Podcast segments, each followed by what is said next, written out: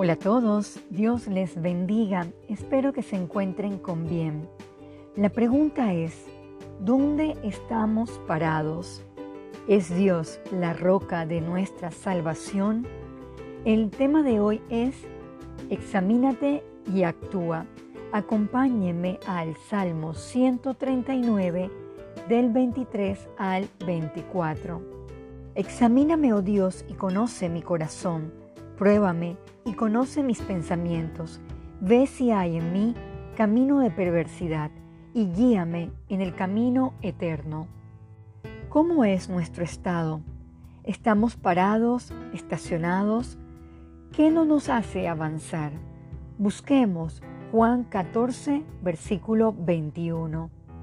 El que tiene mis mandamientos y los guarda, ese es el que me ama, y el que me ama será amado por mi Padre, y yo le amaré y me manifestaré a él. Nuestra vida debe estar fundamentada en la roca, que es Cristo. Examinar en sus mandamientos e enseñanzas es lo que nos llevará a la dirección correcta. Vayamos a Mateo 7, versículo 13.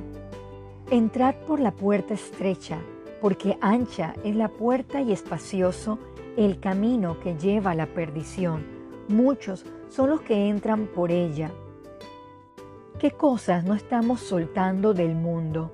Esos deseos que batallan en nuestro interior y van en contra de Dios. Cosas no edificantes.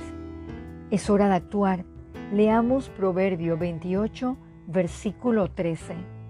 El que encubre sus pecados no prosperará, mas el que los confiesa y se aparta alcanzará misericordia.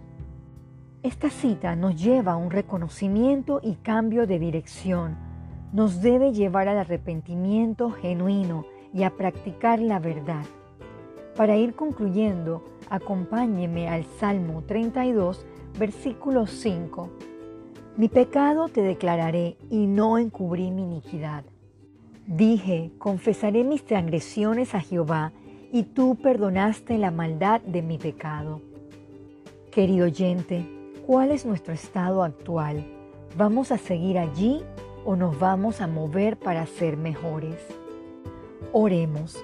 Padre nuestro, gracias por hacernos reflexionar sobre nuestra condición actual perdone nuestros pecados y pone en nosotros el querer actuar guiados por sus principios bíblicos, avanzando en nuestro caminar de fe y como personas.